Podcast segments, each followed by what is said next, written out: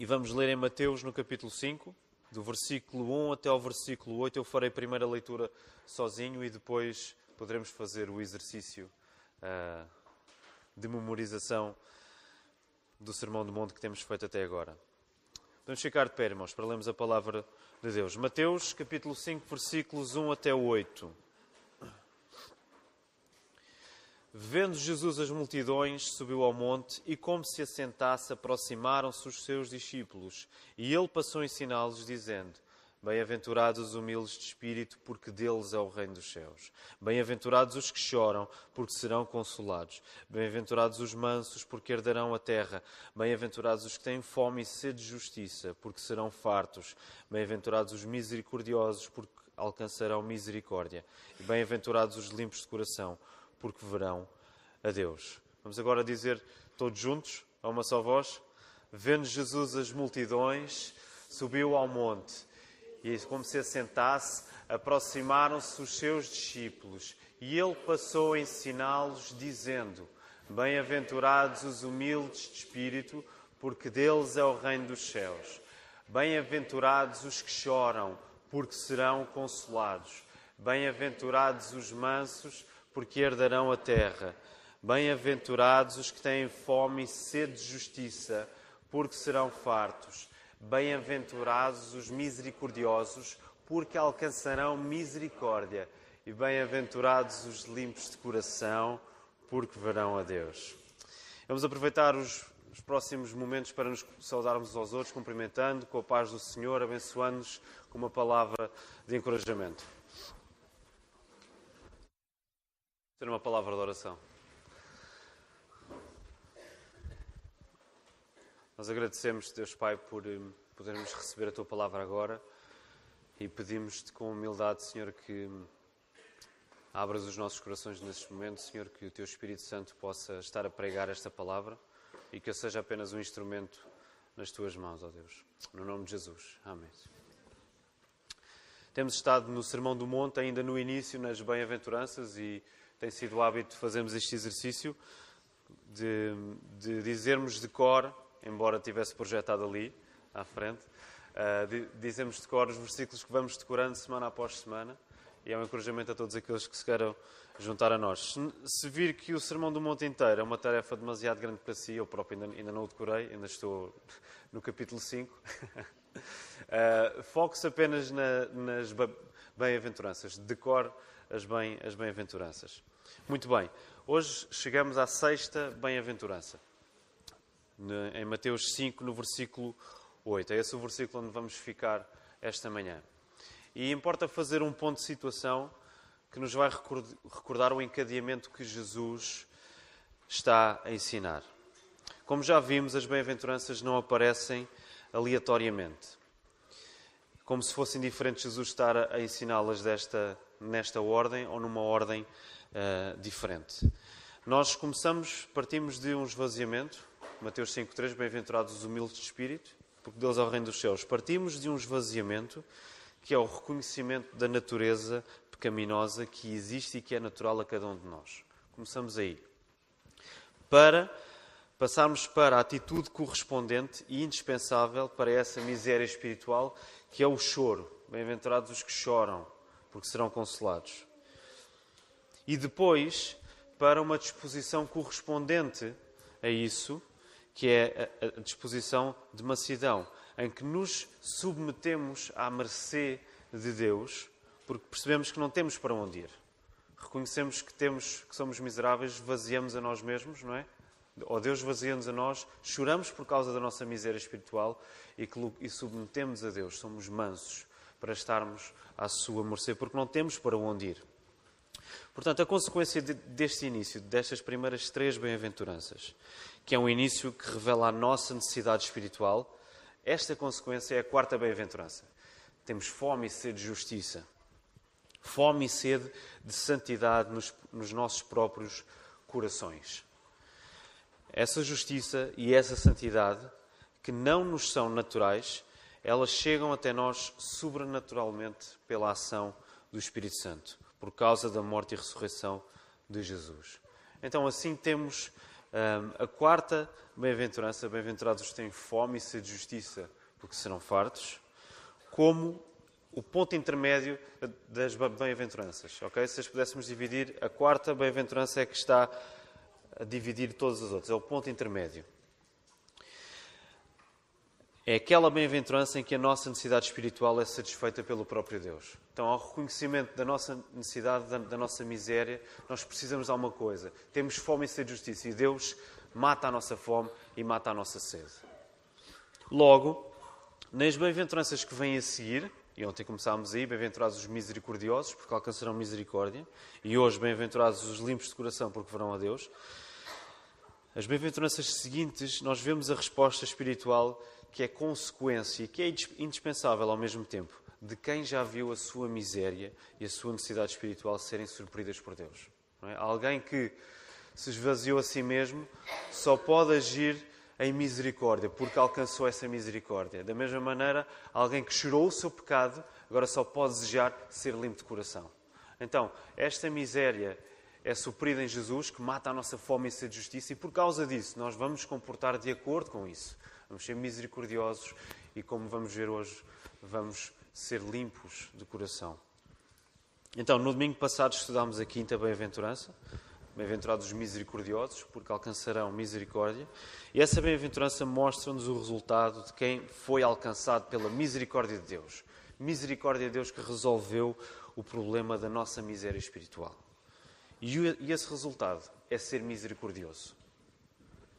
Então foi isso que vimos a semana passada. Hoje avançamos para a sexta bem-aventurança. Bem-aventurados os limpos de coração, porque verão a Deus. Que faz parte deste segundo conjunto de bem-aventuranças, que são o resultado do que está para trás. Então, do mesmo modo, sucederá com, as seguintes. Concentremos então no versículo 8, esta manhã. O assunto do coração é central em toda a narrativa bíblica. Para onde onde quer que nós formos na Bíblia, o assunto do nosso coração é central àquilo que está a ser dito. Podemos dizer que tudo aquilo que Jesus pregou, tudo aquilo que Jesus prega para nós, converge para o assunto do, do nosso coração. Tudo aponta para o nosso coração. No entendimento da Bíblia, o coração é o centro de quem nós somos. O coração é o nosso âmago o coração é o nosso cerne, ok? É o centro de quem nós somos. É do coração que brotam os sentimentos, é do coração que brotam as emoções, mas também é do coração que brotam os pensamentos. É do coração que, que brotam as nossas disposições, é do coração que brotam as nossas vontades e os nossos desejos. E nós hoje temos a tendência de dividir. No coração apenas é o reino daquilo que é emotivo, daquilo que é emocional e tudo aquilo que é decisão e pensamento está aqui. Mas não, a Bíblia diz: tudo isso pertence ao teu coração, que é o teu âmago, ok? E é no coração que reside a nossa miséria. É no coração que reside a nossa miséria. Okay? O esvaziamento que nós temos estado a falar vai apontar para o coração. A tua miséria está no coração. E é aí que devemos atacar. É aí que a palavra ataca. É aí que Jesus ataca constantemente. O coração, coração, o coração. Esta é uma ideia verdadeiramente estranha para uma cultura moderna como a nossa, que ao longo dos séculos tem-se vindo a encantar com a ideia de que as pessoas são naturalmente boas e que as pessoas são naturalmente desprovidas de maldade em si mesmas e que elas próprias estão no centro da sua própria existência. É isto que domina o nosso pensamento hoje em dia. É isto que domina o pensamento há, há vários séculos. Deixem-me dar um exemplo. Um filósofo francês do século XVIII, Jean-Jacques Rousseau, é muito conhecido, é um dos principais filósofos de toda a história. Jean-Jacques Rousseau, do século XVIII. Ele afirmava o seguinte: o homem é naturalmente bom e tudo aquilo que não é natural corrompe o homem do seu estado natural. Este é o pensamento que dominou não só o século XVIII, mas que foi beber ao século XVI, ao Renascimento, ao, ao Iluminismo e que domina completamente a nossa cultura hoje. O homem é naturalmente bom e tudo aquilo que não é natural corrompe o homem do seu estado natural. Ou seja, aquilo que domina o pensamento da nossa cultura que é influenciada pelo Renascimento e pelo Iluminismo, não é? movimentos do século XVI, XVII. E atenção, foram coisas, foram, quer no Renascimento, quer o Iluminismo, trouxeram coisas extraordinárias, desenvolvimentos absolutamente hum, que são bênçãos para nós hoje. Deus usou isso para nos abençoar hoje. Mas aquilo que domina o nosso pensamento, o pensamento da nossa cultura, é o facto da corrupção ser algo exterior ao homem. A corrupção, a maldade é uma coisa que está fora de nós. E que acontece dentro do homem por meio de forças exteriores a eles. Okay? Então a ideia é, o homem só se vai tornar mal porque as forças exteriores são tão grandes que não há outra hipótese em o homem se tornar mal. Ele está a ser pressionado, ele está à mercê de tudo aquilo que o envolve. O homem em si mesmo é bom, mas ele vai se tornar mau porque tudo o resto à sua volta vai torná-lo mau. De maneira muito simples, o homem não é o problema. Tudo o resto é que traz o problema para dentro do homem. Okay? O homem não é o problema. Tudo o resto é que vai trazer o problema para dentro de nós. Então é isto que domina a nossa cultura hoje. E aquilo que nós estamos a ler na palavra é estranho a isto. Ora, o que a Bíblia nos ensina é o oposto. O problema está exatamente dentro de todas as pessoas, no coração. Como Jesus explicou em Mateus 15, 19.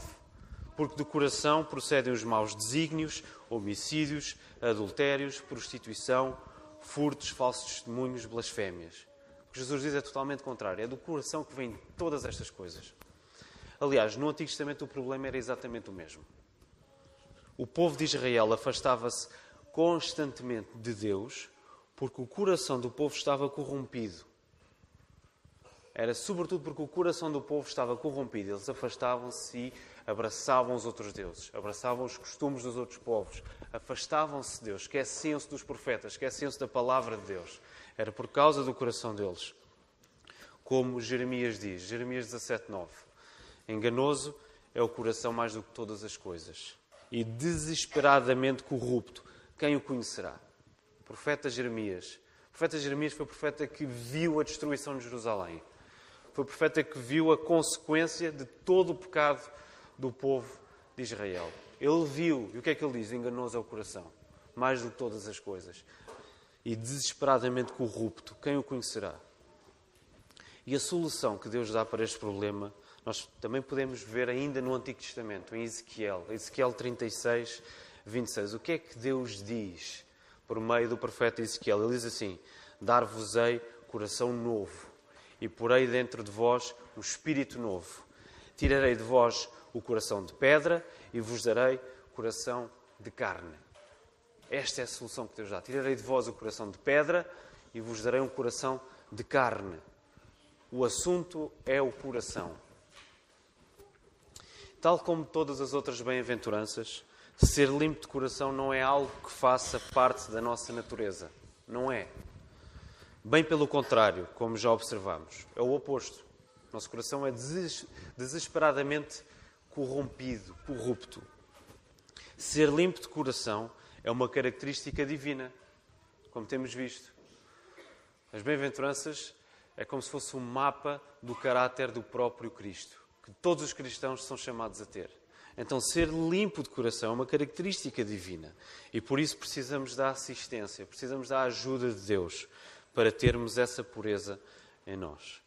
Precisamos de uma intervenção que é exterior a nós, para que o nosso interior seja mudado. Ok? Deus prometeu: vou tirar de vocês um coração de pedra e vou colocar lá um coração de carne. É como se fosse uma operação, não é? Deus pega no bisturi, abre tira o coração de pedra e mete lá um de carne. É preciso uma operação exterior a nós. Okay? Nós não fazemos nada quando estamos a ser operados. É Deus que faz isso. É o médico que faz isso. Então, por causa disso, nós precisamos do novo coração. Eu quero falar-vos de duas doutrinas que são preciosas e fundamentais para nós: justificação e santificação. Doutrina da justificação e da santificação. E agora vou pedir ajuda àqueles que sabem o catecismo que nós estamos a decorar. Justificação, o que é? a nossa justiça declarada diante de Deus. Ok, nós estamos a decorar o catecismo e uma das perguntas diz: o que é justificação? Justificação é a nossa justiça que é declarada diante de Deus. Essa justificação é o ato que Deus opera em nós através da morte de Jesus, dando-nos a justiça e a pureza do próprio Jesus. Deus opera em nós a justificação, Ele torna-nos justos, Ele declara-nos justos diante dele por causa do que Jesus fez. E Ele dá-nos a, a, justiça que é de Cristo e a beleza que é, de, que é de Cristo. Ele pega nisso e dá-nos a nós. Pela fé, a nossa culpa pelo pecado, que é nosso, vai para Jesus. Foi isso que Jesus fez na cruz, Ele representou-nos, e então a nossa culpa vai para Jesus e a perfeição e o mérito de Jesus vêm para nós. É isso que é ser justificado. Jesus morre no nosso lugar para que nós tenhamos uma vida nova com Deus. Jesus morre no nosso lugar para que nós tenhamos um coração novo. Não é? Aquela promessa de Deus, que eu tirarei de vós o coração de pedra e vos darei um coração de carne, é cumprida em Cristo. Se Cristo não tivesse morrido, nós não poderíamos ter um coração de carne sujeito a Deus. Ok, esta é a justificação. A santificação, por outro lado, vamos lá, a santificação é a nossa justiça gradual e crescente. A nossa justiça gradual e crescente. É o processo que Deus efetua em nós através da ação do Espírito Santo. É um processo contínuo. Um processo que se estende todos os dias da nossa vida. Que começa quando fomos justificados e que terminará quando Jesus restaurar todas as coisas e nos aperfeiçoar para estarmos na Sua presença para sempre, nos novos céus e na, nossa, e na nova terra. Santificação é o processo que Deus opera em nós todos os dias, tornando-nos cada vez mais à imagem de Jesus. Então, todo aquele que foi justificado pela fé é santificado. Okay? Todo aquele que foi salvo, foi justificado pela fé, ele é santificado. E todo aquele que é santificado, ele foi justificado pela fé. Então, uma doutrina não existe sem a outra. Okay? Não podemos falar de justificação sem termos de falar também de santificação e não podemos falar de santificação sem antes termos a justificação. Não é possível termos sido salvos e não vivermos em santificação. Como não é possível vivermos em santificação sem que primeiro tenhamos sido salvos. Ok? Então as duas estão juntas. Então, o meu ponto é: se por um lado podemos afirmar que limpos de coração são todos aqueles que foram alcançados pela graça de Jesus e se entregaram a Ele em fé. Os limpos de coração são aqueles que foram alcançados pela graça de Jesus e que se entregaram a Cristo pela fé. Mas também podemos dizer que limpos de coração são todos aqueles que, tendo colocado a sua fé em Jesus, vivem continuamente num processo de purificação. As duas coisas existem juntas, ok? Foste salvo por Cristo, és limpo de coração. Mas tu continuas num processo de santificação e isso também te torna limpo de coração. Deus salvou-nos para estarmos com Ele face a face, para o vermos. O que é que diz a bem-aventurança? Bem-aventurados os limpos de coração, porque porque verão a Deus. E a verdade é que nós, se já experimentamos, se já experimentamos um pouco desta realidade aqui pela fé, nós, num certo sentido, podemos dizer que já vemos Deus pela fé, é? na face de Cristo, vendo como por um espelho, e reconhecemos que vemos a mão de Deus na nossa vida de inúmeras maneiras. É? Há inúmeros exemplos em que vemos. Eu vi claramente ali a mão de Deus a, a, a atuar, a agir. Nós, num certo sentido, já temos esta experiência de poder ver Deus pela fé. Mas ainda assim, nós temos a promessa de que veremos Cristo face a face quando Ele nos chamar. É como nos diz 1 Coríntios 13. Nós vemos como por um espelho agora, mas então chegará a altura em que veremos face a face como Ele é. Então Deus chamou-nos para a salvação para isso mesmo, para o vermos. O cristianismo, a religião cristã acerca disto, é para vermos Deus. Ok? Nós queremos ver Deus. Por isso temos de falar em santificação. Como diz Hebreus 12, 14. Segui a paz com todos e a santificação, sem a qual ninguém verá o Senhor. Segui a paz com todos e a santificação, sem a qual, sem a santificação, ninguém verá o Senhor. Então, para vermos Deus, precisamos de estar em santificação. Precisamos de ser limpos de coração. Pensemos assim: a santificação é o plano de treino que Deus nos passa para trabalharmos o nosso coração, ao ponto de desejarmos apenas vê-lo como Ele é. Eu sei que alguns de nós vão ao ginásio, sei que pelo menos um, dos pastores desta igreja vai ao ginásio. É o perigo de termos um Instagram, Mark. Agora sabemos que tu e a Ana vão ao ginásio. e é duro no início, não é, Mark? É difícil. É difícil, ok. Mas depois, quando acaba, há uma, há uma sensação de, de, de, alívio. Então pensem assim: é como se fosse. vai ser igual. Quando estivermos com Cristo, vai ser o alívio dos alívios, ok? A santificação é este plano de treino que Deus nos dá. Okay? Nós não, não, estamos a treinar propriamente o corpo, mas estamos a treinar o nosso desejo, o nosso coração. Nós estamos a treinar realmente o órgão que realmente interessa, que é o coração. Estamos a trabalhar o nosso coração para desejarmos apenas. A única coisa que vai interessar é ver Deus como Ele é. E esta santificação significa o afastamento de muitas coisas que são prejudiciais para nós. Significa afastarmos-nos de muitas coisas prejudiciais para o nosso coração. Porque se ele já é corrupto, se o nosso coração já é corrupto, quão pior será se o alimentarmos de coisas más? Não é? Se nós realmente, deixem-me dizer assim, espero não ofender ninguém, se nós realmente acreditássemos que o nosso coração é corrupto, nós não perdíamos tempo com coisas que não interessam. Porque o nosso coração só se vai perder cada vez mais nisso. É isso a que ele está habituado. Ele vai começar a comer e a comer e a comer disso. E quão que terríveis trevas será, não é? Como Jesus vai dizer mais à frente no Sermão do Monte. Se o teu coração já é negro, ui, se tu vais alimentar as coisas más, vão ser trevas que tu nem imaginas. Então, santificação significa afastar-nos de coisas que são prejudiciais para nós. Mas santificação significa muito mais, e é a base disto. Santificação significa muito mais guardarmos aquilo que é realmente importante para o nosso coração. Santificação significa guardarmos aquilo que é realmente importante para o nosso coração e é o próprio Deus. Santificação significa nós guardarmos o próprio Deus, ok? Nós agarrarmos a Cristo, dependermos do Espírito Santo. O que vai definir o coração do cristão é o seu desejo de estar perto de Deus. O que vai definir o nosso coração é o nosso desejo. O, coração, o nosso coração que somos cristãos é o nosso desejo de estarmos perto de Deus. E isso, por sua vez, vai mostrando o que deve ser recusado na nossa vida. A pessoa que está em processo de santificação vai, acima de tudo, dizer o maior sim de todos, que é estar perto de Cristo. Estar perto de Cristo? Sim. Vamos a isso. E isso vai se refletir em todos os nãos que vai dizer pelo caminho. Tendo em conta que eu disse sim a Cristo, como é que eu devo responder a, a tudo o resto? Talvez não, se calhar, não, se calhar é melhor não. Okay? Senão eu vou começar a afastar-me mais de Cristo. Então, santificação é, acima de todas as coisas, agarrarmos aquilo que é mais importante, que é o próprio Cristo. É dizermos sim a Cristo, para que depois possamos dizer não a tudo o resto que nos afasta de Cristo, que contamina o nosso coração. Então, este caminho de santificação que os limpos de coração percorrem é também uma luta. É uma luta contra o nosso próprio pecado.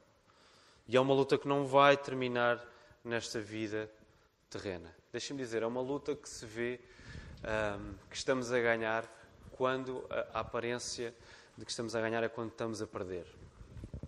É uma luta que nós sabemos que, estamos a ganhar quando a, a aparência da, da, nossa vida é que estamos a perder. E eu estou a falar acerca do arrependimento. Quando nós reconhecemos que falhamos, quando nós reconhecemos que, que, que erramos, nós estamos a assumir a nossa derrota espiritual. Nós estamos a voltar ao início das bem-aventuranças, estamos a, a, voltar a afirmar: eu preciso de Cristo, ok? Estamos a, estamos a afirmar: eu não tenho nada em mim para chegar a Cristo. Estamos a esvaziar-nos a nós próprios, estamos a assumir a nossa derrota, a nossa miséria espiritual. E isso é paradoxal, mas isso é a nossa vitória. Essa é a nossa vitória. Deixa-me dar o exemplo de David. David é o exemplo, se calhar, em termos de arrependimento, o exemplo mais próximo de nós na Bíblia. David, reparem, o que é que ele era? Era um homem segundo o coração de Deus. A Bíblia não diz isto em relação a mais ninguém na Bíblia. David era o homem segundo o coração de Deus. O que é que, o David, o que, é que David faz? Além de escrever salmos, o que é que ele fez? É soldado? Sim, ok. Esqueçam as coisas boas. O que é que ele fez de errado? Primeiro, adulterou, não é? E segundo, matou. E aí podemos incluir enganou o homem antes de o matar. Okay? Então, David, que era segundo o coração de Deus, ele adulterou e matou. E vai ser preciso que o profeta Natan venha ter com ele e dizer: Olha, sabes a história de um homem que tinha um cordeirinho e veio um estrangeiro, uh, e havia outro que tinha muitos, mas ele não deu nenhum desses e foi pegar o que era do outro para lhe dar. O que é que David diz? Epá, esse homem deve ser morto. Matam esse tipo já. E Natan disse: Esse tipo és tu. David teve dificuldade em perceber que era preciso arrepender-se. Mas ele arrependeu-se, o Espírito Santo concedeu-lhe isso. Ele era um homem segundo o coração de Deus, não pelas coisas extraordinárias que ele fazia, mas porque de facto ele estava neste processo. No meio da derrota, ele reconhecia essa derrota. Ele era renovado pelo Espírito Santo, como vemos no, no versículo 51. Versículo, o, o Salmo 51. O Salmo 51 é David a assumir o seu erro, a despejar tudo aquilo que de mal ele fez, a colocar-se aos pés de Deus, não é? É David a mostrar que é humilde de espírito, é David a chorar o seu pecado, é David a tornar-se mansa, a, a, afirmar: Eu não tenho nada, eu, eu, eu estou a submeter-me a ti, Senhor, perdoa-me. E depois, mais tarde, nós vamos ver a fome e a sede da vida serem supridas no Salmo 32. Salmo 32 é o salmo em que, em que, em que diz: Bem-aventurado aquele que é perdoado, aquele cujo, cujo pecado é perdoado.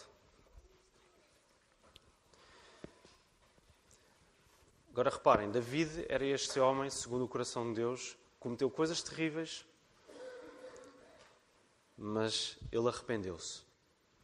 Ele continuou no seu caminho de santificação. Continuou a lutar com isso. E reparem, o poder para o arrependimento não estava nele mesmo. Não pertencia a David esse poder para, para se arrepender. O poder para o arrependimento vem de Cristo. O poder para ele se arrepender vinha do facto de David saber que era Deus que o perdoava.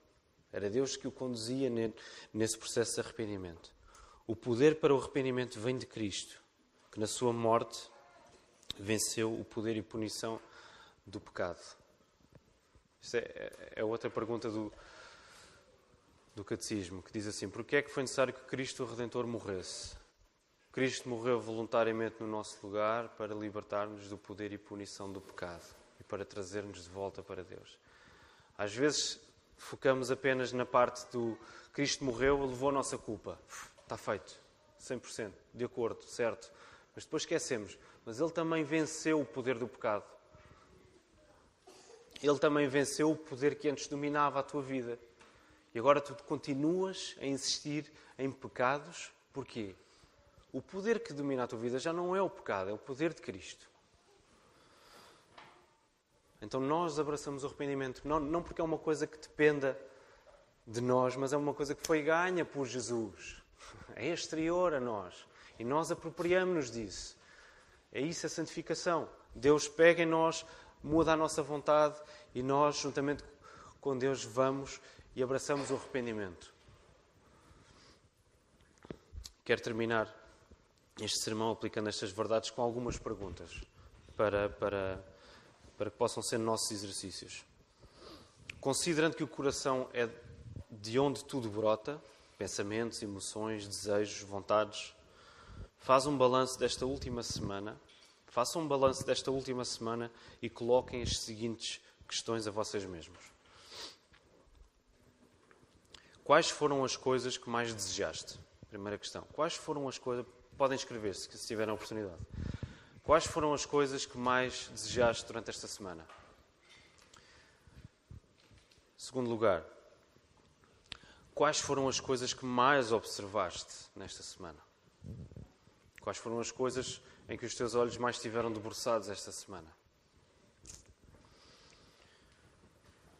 Em terceiro lugar, quais foram as coisas em que mais pensaste? Quais foram aquelas coisas em que mais te perdeste a tua, a tua, investiste a tua paciência e a tua capacidade cognitiva a pensar? Quais foram as coisas em que mais pensaste durante esta semana? Quais foram, quarto, quais foram as coisas que mais consumiste? E aqui podemos falar de tudo, até de comida, vejam lá. O que é que nós mais comemos esta semana? Que coisas é que nós mais quisemos para nós? Que, nós, que coisas é que nós adquirimos para nós? Quais foram as coisas que mais consumiste? E em último lugar, em quinto lugar, como é que isso tudo que tu desejaste, como é que isso tudo que tu observaste, como é que isso tudo que tu pensaste, como é que isso tudo que tu consumiste nesta última semana te aproximou ou afastou de Deus? Como é que isso te aproximou de Deus? Como é que isso te afastou de Deus? Então, se puderem, levem estas questões, são questões breves, rápidas. E o meu encorajamento esta manhã é que possamos levar estas questões como ajuda no exame espiritual que, que devemos fazer. Para que o Espírito Santo nos mostre do que é que o nosso coração está cheio. ok? Não vamos ser abstratos e dizer apenas, aí o meu coração está cheio de corrupção. Ok, é verdade. Mas agora põe isso na prática. Que coisas é que tu fizeste? Que coisas é que tu viste? Que coisas é que tu quiseste? Que coisas é que tu pensaste? O que é que tu consumiste esta semana para perceberes que o teu coração é verdadeiramente corrupto e que te afasta de Deus? Ou que coisas é que fizeste que te aproximaram de Deus? Façamos isto para que o Espírito Santo nos mostre do que é que o nosso coração está cheio e se ele está a ser guiado por um desejo de ver Deus ou outra coisa qualquer. Nós não precisamos inventar muito, irmãos, e com isto quero terminar. Nós não precisamos inventar muito. Só veremos Deus se formos limpos de coração. Que o Senhor nos ajude. Amém.